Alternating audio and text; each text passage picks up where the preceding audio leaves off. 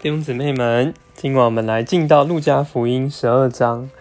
十二章的话，其实也是接续着十一章，就接续着前面讲到这个喜年的享受。那十二章的前半呢，是讲到三个警告。我们若要真实的享受喜年，就要留意这三个警告。第一个警告是警告法利赛人的伪善，还有对人救主的否认。这是讲到宗教的伪善。那宗教是什么样呢？宗教在这里是呃假冒为善的，好像在人面前有这个样子，但是却没有内里的生命，并没有那个实际。好像现在我们也听说有一些慈善团体，在灾难发生的时候，他们第一步是赶去拍照，然后就离开了。那这个就是假冒为善。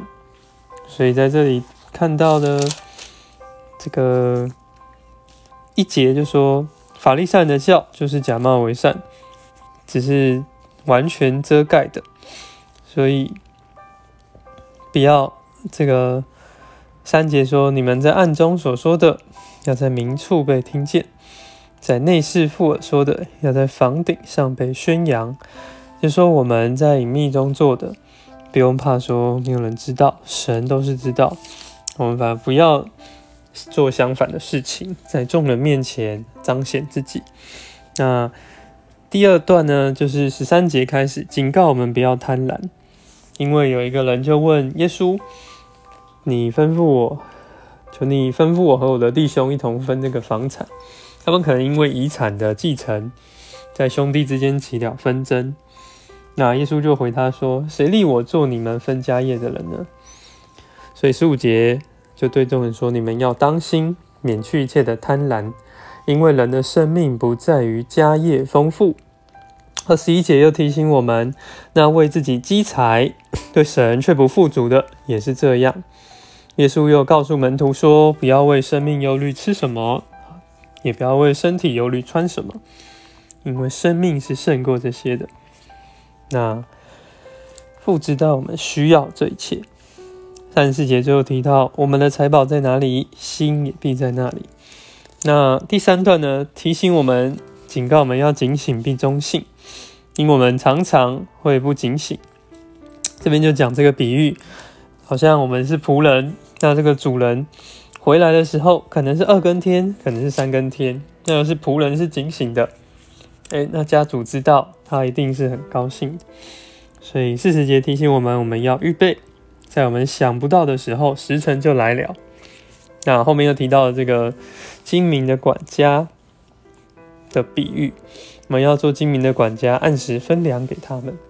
所以这三个警告，警告我们说，我们若要真的享受喜年，我们注意，我们不要假冒为善，要注重内里的生命。第二个呢，注意我们不要贪婪。如果我们贪婪世上的事，那必然失去在上面国度的奖赏。第三个说到我们要警醒，我们要忠信，因为这个我们要坚定持续的走在这条路上。那最后一段呢，四十九到五十三，这边其实是讲到一个，呃，就是从这后面呢讲到主要拖。就是要落，就是要落在地里而死。他要死，他借着这个，借着死，然后能够得着这个释放。四十九节在这里讲的，这里一个属灵的冲击力，这乃是要跟可以跟约翰福音这里的一粒麦子，若不落在地里死了，人就是一粒；若是死了，人要结出许多子粒来。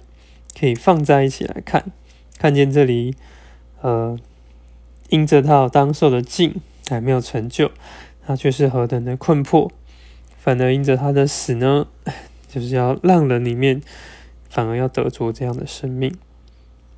们啊，主耶稣，主啊，我们看见这里有一个这样的警告，提醒我们。想在你的面前能够警醒忠信，做你精明的管家，能够按时分粮，是吧？谢谢你保守我们，不容我们贪睡，不容我们怠惰，必做你警醒的奴仆。Amen。